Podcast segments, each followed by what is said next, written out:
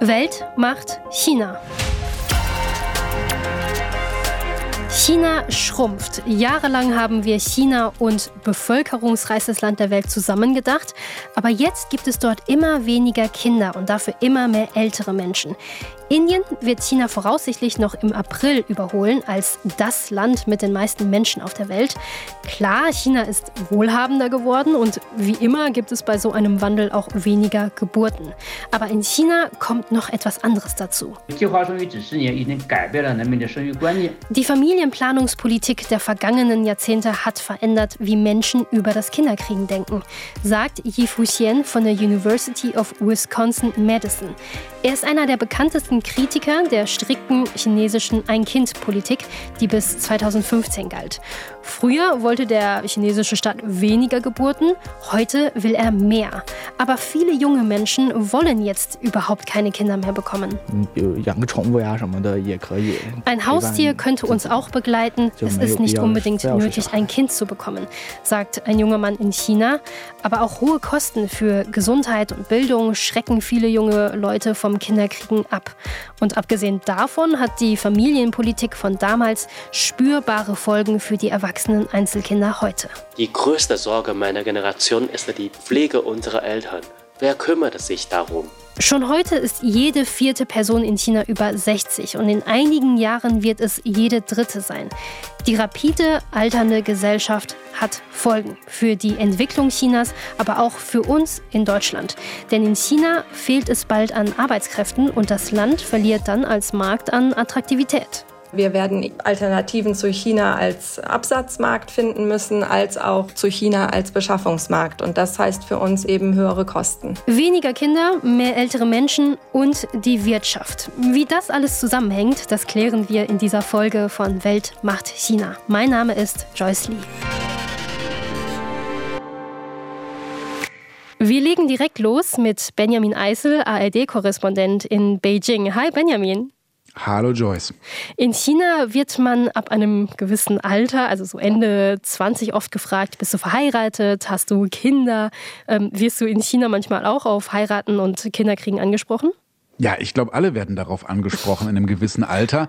Es wird jetzt langsam etwas weniger bei mir. Ich bin jetzt Anfang 40, aber es kommt schon immer wieder mal vor, zum Beispiel im Taxi, wenn man sich mit einem Taxifahrer unterhält.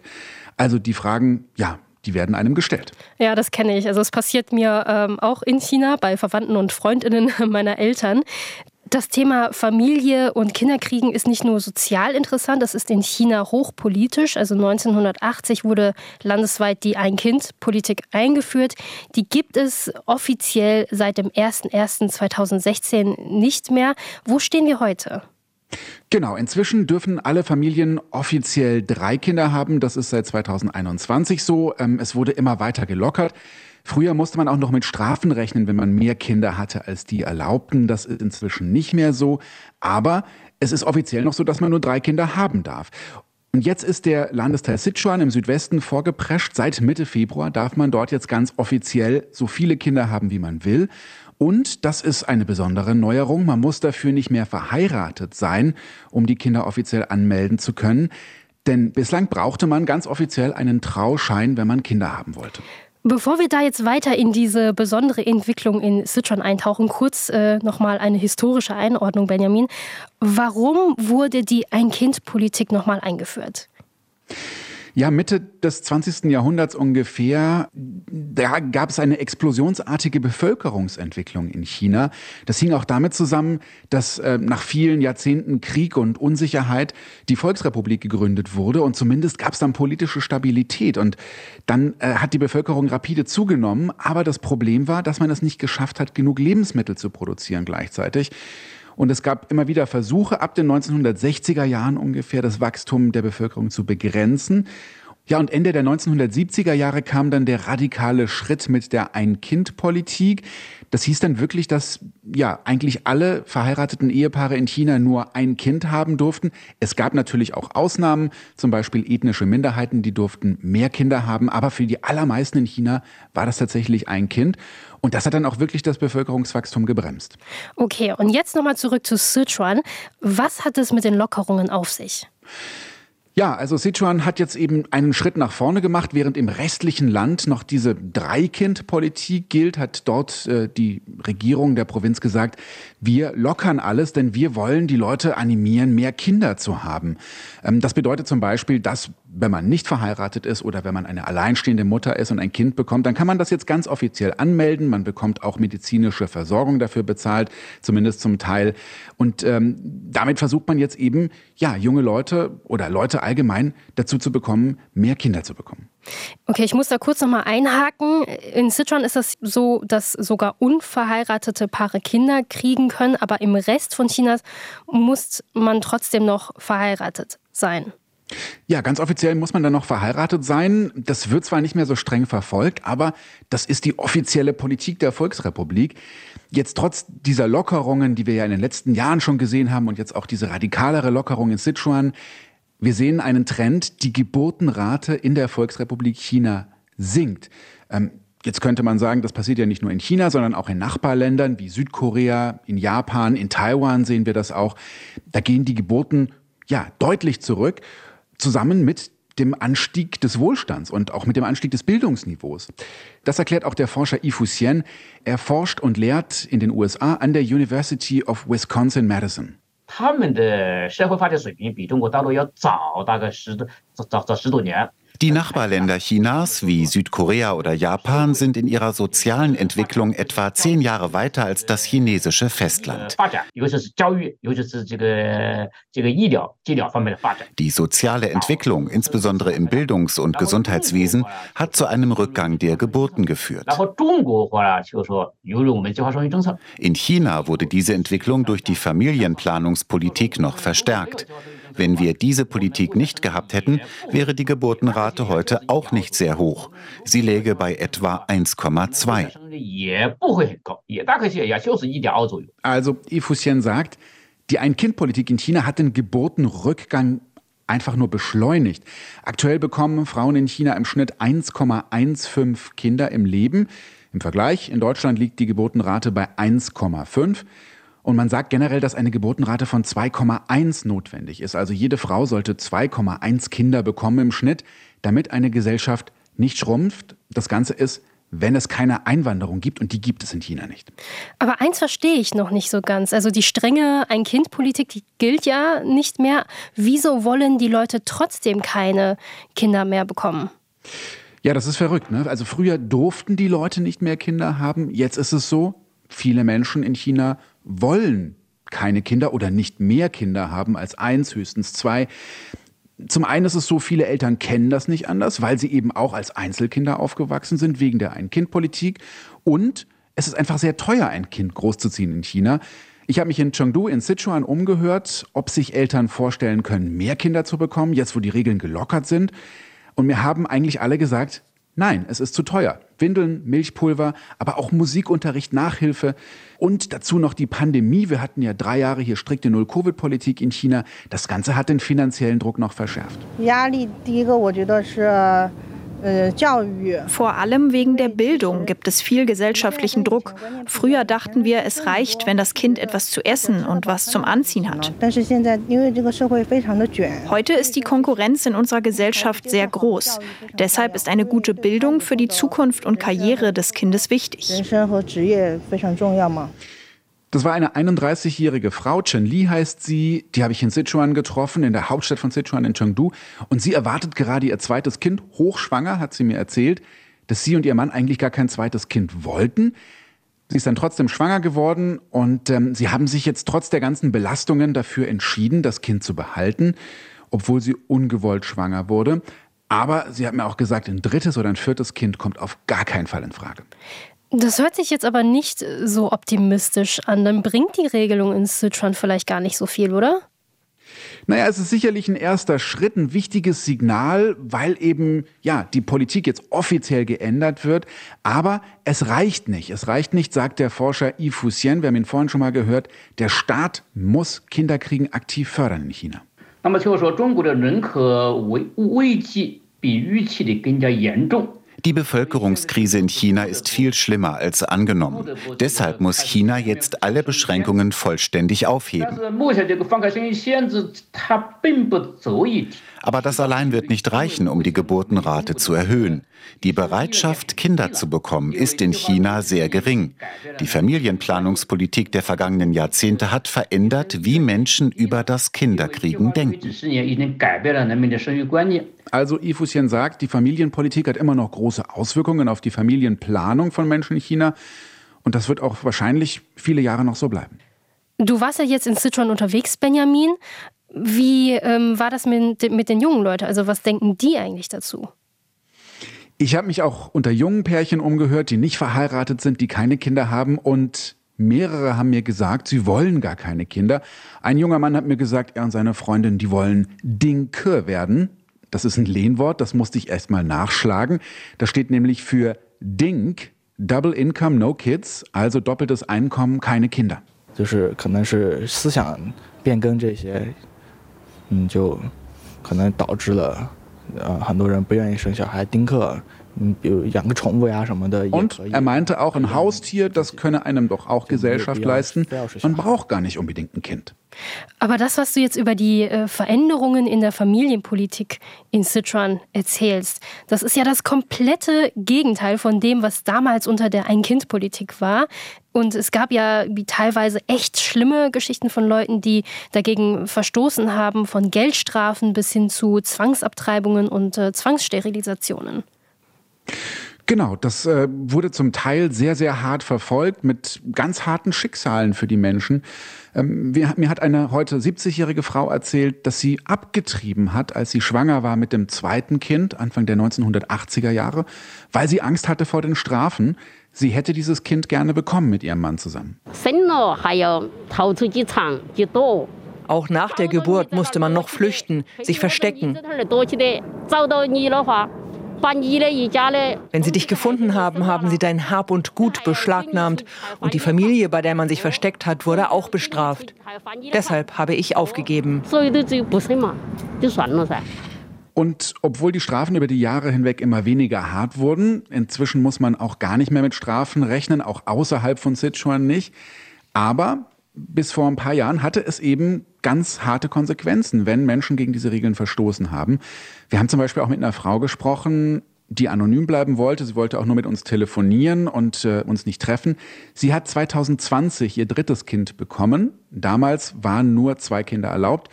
Und deshalb hat sie ihren Job bei der Kommunistischen Partei verloren. Sie hatte da einen Verwaltungsjob auf niedriger Ebene. Nach der Geburt kam ich nach dem Mutterschutz wieder zur Arbeit. Da sagten sie mir, dass ich meinen Job verloren habe. Ich bekam eine Bescheinigung, auf der stand, dass ich gegen die Familienpolitik des Landesteils Zhejiang verstoßen habe und nach den Regeln der Verwaltung entlassen werde. Also sie hat ihren Job verloren, sie hat dagegen geklagt, weil sie wollte ihren Job wieder haben, hat eine Entschädigung bekommen, den Job durfte sie aber nicht wieder antreten. Danke soweit erstmal, Benjamin. Das sind Geschichten, bei denen ich äh, richtig schlucken muss. Massive Eingriffe in höchstpersönliche Entscheidungen, also Kinderkriegen, Familiengründung. In China wirkt die strikte Familienplanungspolitik bis heute nach. Das hören wir jetzt von jemandem, der selbst in der Zeit der Ein-Kind-Politik groß geworden ist. Welche Herausforderungen gibt es heute für die Einzelkinder nach der staatlich regulierten Familienplanung? Zugeschaltet ist mir jetzt aus Bonn von der deutschen Welle Zui Mu aus dem Weltmacht-China-Team. Hi, Zui Mu. Moin, moin, Joyce. Du bist Mitte der 80er Jahre geboren, das heißt unter der Ein-Kind-Politik. Du bist Einzelkind, genauso wie wahrscheinlich die allermeisten von deinen äh, Freundinnen in China auch. Habt ihr als Kinder darüber geredet, dass ihr keine Geschwister habt? Eigentlich kaum darüber, denn das ist ja die Sache einer ganzen Generation. Also in meiner Umgebung waren alle Einzelkinder in der Nachbarschaft, im Kindergarten oder später in der Schule. Also ich brauchte, also man brauchte nicht neidisch zu sein, dass jemand Geschwister hätte und warum ich nicht. Ne? Also das braucht man nicht. Und zumal waren die Nachbarkinder auch wie Ersatzgeschwister, das ist auch mal eine schöne Sache, also mit denen ich fast jeden Tag nach der Schule stundenlang zusammen gespielt habe. Manchmal habe ich sogar aus Versehen bei den Nachbarn zu Abend gegessen oder das Nachbarkind einfach bei uns. Okay, aus Versehen finde ich, äh, find ich gut. Ich meine, wenn die Eltern das okay fanden, dann warum nicht, ne? Ja, die Eltern waren total locker damit. Also die wussten ja, dass wir Einzelkinder uns sonst einsam fühlen könnten. Und sogar in den Schulferien arrangieren meine Eltern immer, dass wir mit Cousinen und Cousins mehrere Wochen lang zusammen verbringen konnten. Ich erinnere mich heute immer noch daran, wie meine Cousine und ich gemeinsam ein Buch gelesen haben, als wir zehn waren. Also wir haben quasi zwei Wochen lang darüber gelacht und gestritten. Und äh, wann hast du das erste Mal gemerkt, so, okay, diese Ein-Kind-Politik hat wirklich Auswirkungen auf mein Leben?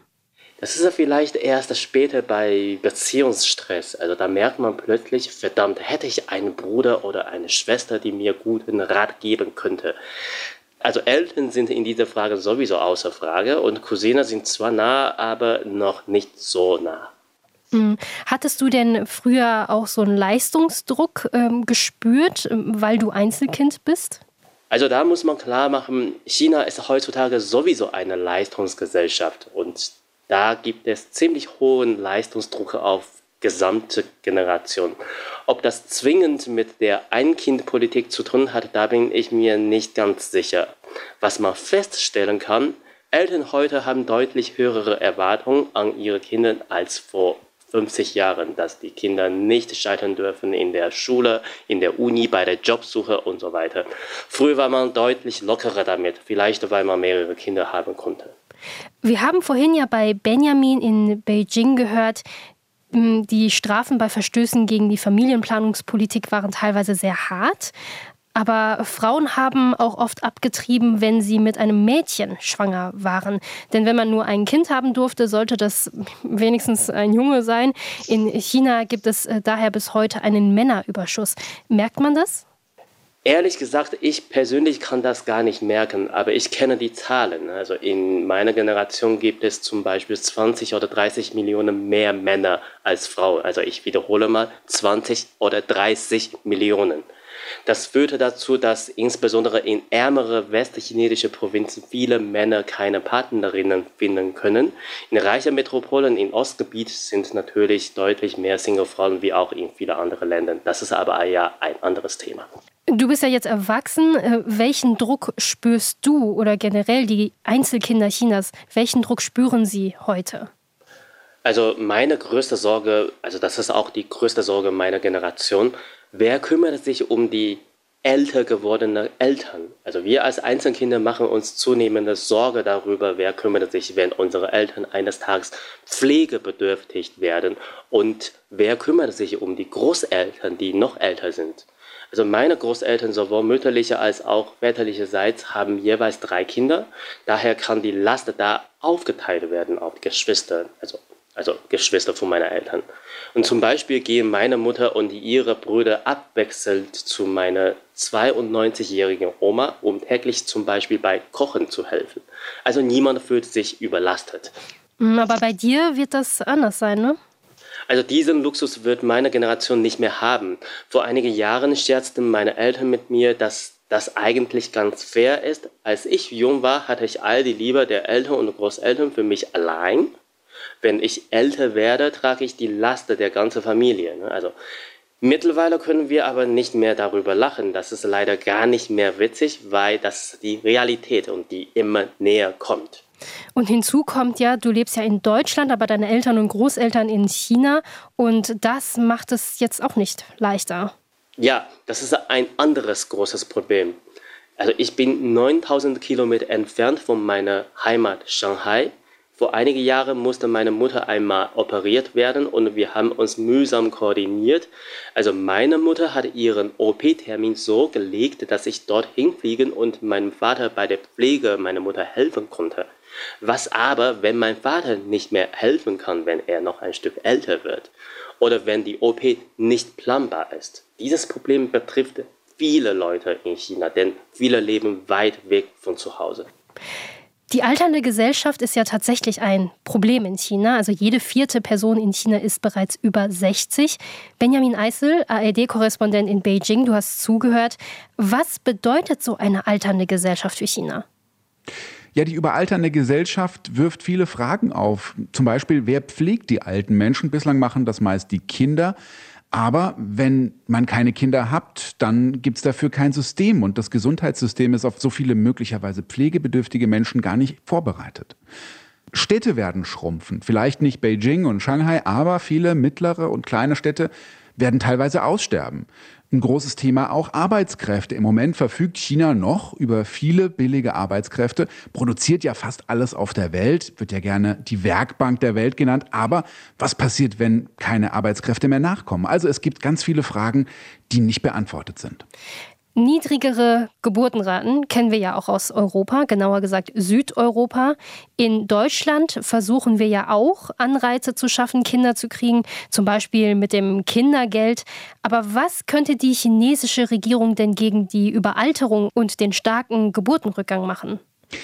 In vielen Industriestaaten gibt es ja Einwanderung, das kennen wir aus Europa, auch aus Deutschland, und das mildert das Problem ab. Also wenn junge Leute nachkommen, die Kinder kriegen, dann dämpft das Ganze das ein bisschen, dieses Problem. In China gibt's keine Einwanderung. Jetzt könnte man sagen, bislang nicht, aber es gibt auch keine Pläne davor. Also das ist nicht vorgesehen.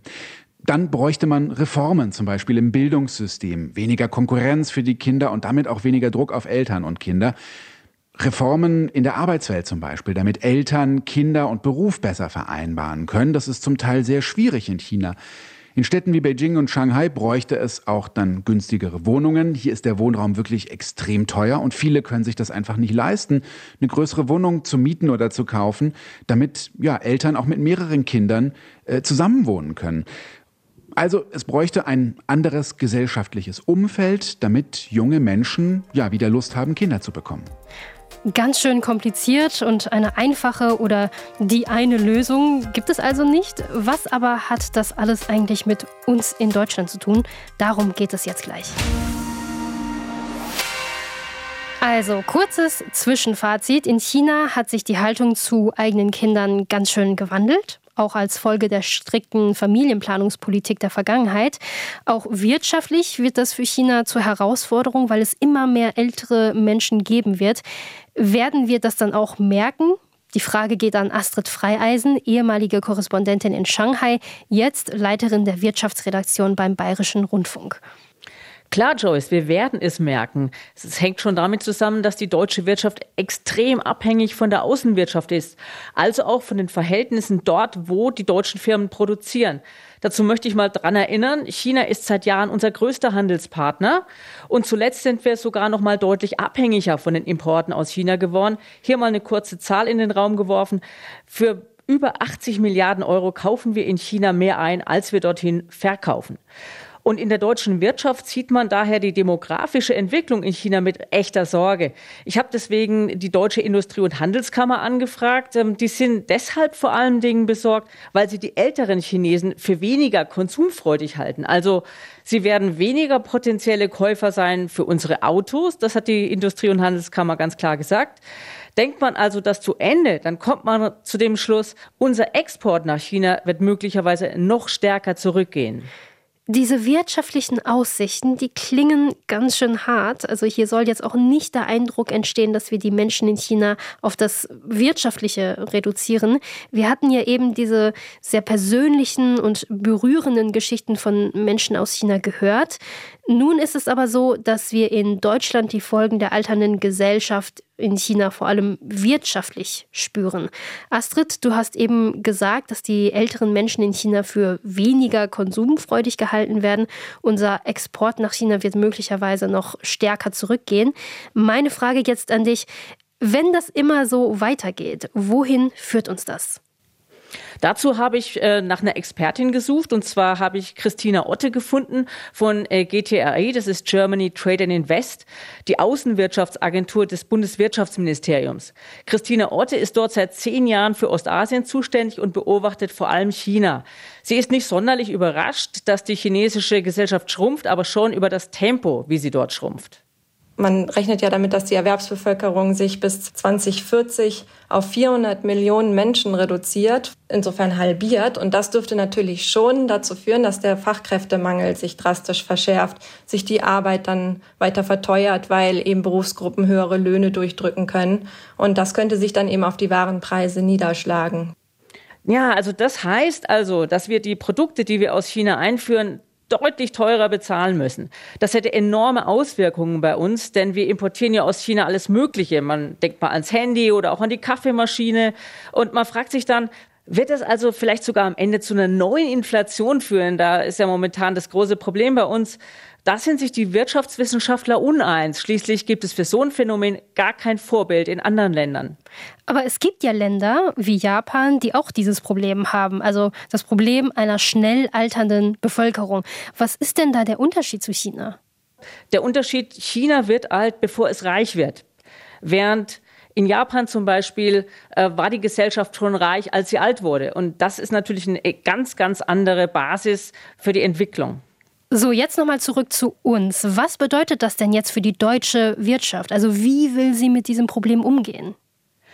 Ja, da kommen wir einerseits auf den Punkt, von dem die Politik momentan wahnsinnig viel spricht, dass sich die deutsche Wirtschaft woanders nach Standorten für die Produktion umsehen muss. Bleibt aber die Frage, was macht die deutsche Wirtschaft in China? Ich habe das die Deutsche Industrie- und Handelskammer gefragt.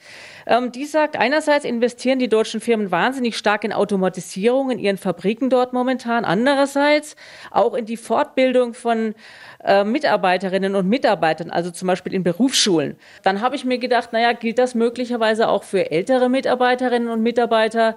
Gibt es solche Angebote auch? Die Deutsche Auslandshandelskammer in China sagt, nein, das machen sie bislang nicht. Aber Astrid, sind das dann unterm Strich nicht echt trübe Aussichten für die deutsche Wirtschaft in China? Nein, überraschenderweise nicht unbedingt. Aha. Also da können wir uns noch mal anhören, was Christina Otte, die Expertin von der deutschen Außenwirtschaftsagentur GTAI, sagt.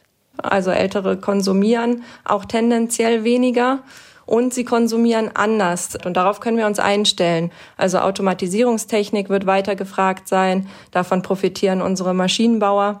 Aber auch der Bedarf an Gesundheitsprodukten beispielsweise, Pharmazeutika, Medizintechnik wird steigen diese sogenannte Silver Economy. Dafür gibt es auch einen eigenen Fünfjahresplan der Regierung zum Ausbau und zur Förderung der Silver Economy.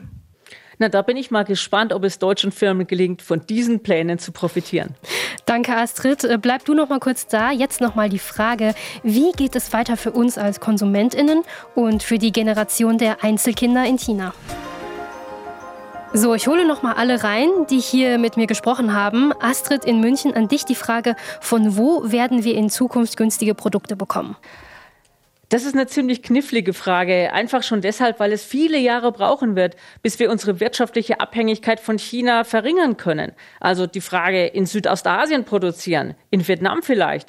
Darauf hoffen deutsche Wirtschaftsvertreter und Politiker. Aber selbst wenn das funktioniert, dann wird die Umstellung ziemlich teuer. Was wünschen sich die heute erwachsenen Einzelkinder mit Blick auf die Versorgung der Eltern und Großeltern? Die Frage geht an dich, Zuimu in Bonn.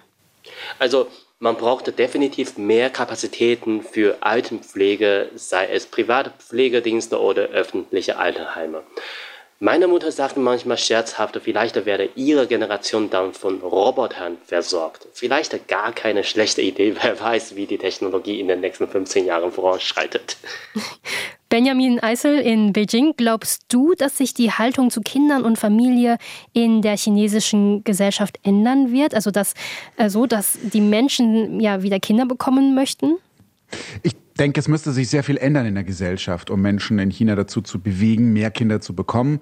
Das einfache Abschaffen der Begrenzung, das reicht nicht, das haben wir schon gehört. Es müssen tatsächlich richtige Reformen her, weniger finanzielle Belastung für die Eltern, weniger Druck auch für die Kinder. Und ich sehe im Moment nicht, dass es ja dazu kommt, dass hier groß umgebaut wird. Dazu kommen die Nachwirkungen der Pandemie. Und deswegen glaube ich auch nicht, dass sich das schnell ändern wird. Danke an Benjamin in Beijing, an Astrid in München und an Suimu in Bonn. Und die Frage an euch, wie sehr darf der Staat sich einmischen in der Familienplanung? Wo sind für euch die Grenzen? Schreibt uns eine E-Mail an weltmachtchina.rbb-online.de. Welt macht China in einem Wort rbb-online.de und abonniert uns, damit ihr mitbekommt, wenn wir eine neue Folge hochladen. Unseren Podcast Welt macht China gibt es in der ARD Audiothek und überall, wo es Podcasts gibt. Und da könnt ihr auch alle Folgen nachhören zu Protesten in China, dem Chipkrieg zwischen USA und China und Chinas Rolle im Klimaschutz. Zum abrupten Ende der Null-Covid-Politik in China haben unsere KollegInnen vom Weltspiegel einen spannenden Podcast gemacht. Hört auf jeden Fall da rein. In dieser Folge von Weltmacht China waren dabei Benjamin Eisel, Zui Mu, Astrid Freieisen, der Wissenschaftler Yi Fuxian von der University of Wisconsin-Madison und Christina Otte von der GTAI. Danke auch an die Stimmen aus China mit ihren persönlichen Geschichten. Redaktion dieser Folge Ruth Kirchner, Technik Hendrik Fano. Außerdem gehören zum Weltmacht China-Team Steffen Wurzel, Eva Lambi-Schmidt, Hang Xun Li und Marc Krüger. Ich bin Joyce Lee.